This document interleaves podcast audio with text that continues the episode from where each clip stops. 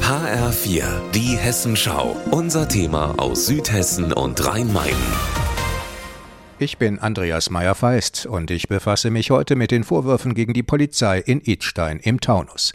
Die Bilder eines Vorfalls am 8. September 2020 vor der Polizeistation sind jetzt im Internet weit verbreitet und wirken verstörend.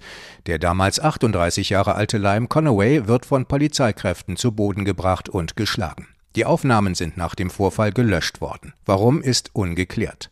Auf Anordnung der Staatsanwaltschaft wurden sie jetzt rekonstruiert und bewertet. Ergebnis: Die Ermittlungen gegen drei Polizeikräfte wurden eingestellt, nur gegen einen Beamten werden sie fortgesetzt. Die Geschichte ist damit aber nicht zu Ende.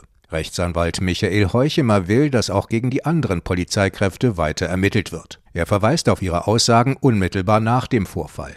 Conaway habe mit der Gewalt angefangen, habe sogar versucht, einem Beamten das Pfefferspray zu entreißen.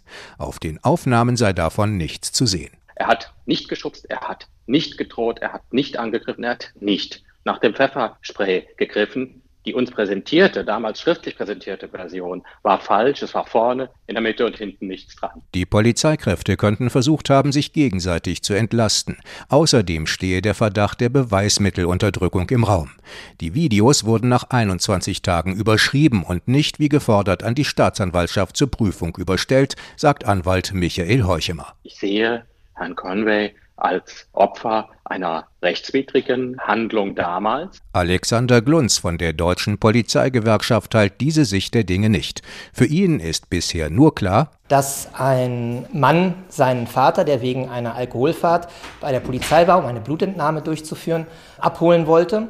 Und ich habe es schon selbst erlebt, dass Angehörige dann doch sehr renitent und gewaltbereit wurden. Und da ist es auch manchmal nötig, diese den Polizeidienststellen zu verweisen. Und wenn die diese nicht verlassen wollen und renitent werden, dann muss auch Gewalt angewendet werden, um das zu unterbinden. Der Vorfall und die bis heute offenbar missglückte Aufarbeitung haben ein politisches Nachspiel. Grüne, SPD, FDP und Linke fordern Transparenz und Aufklärung.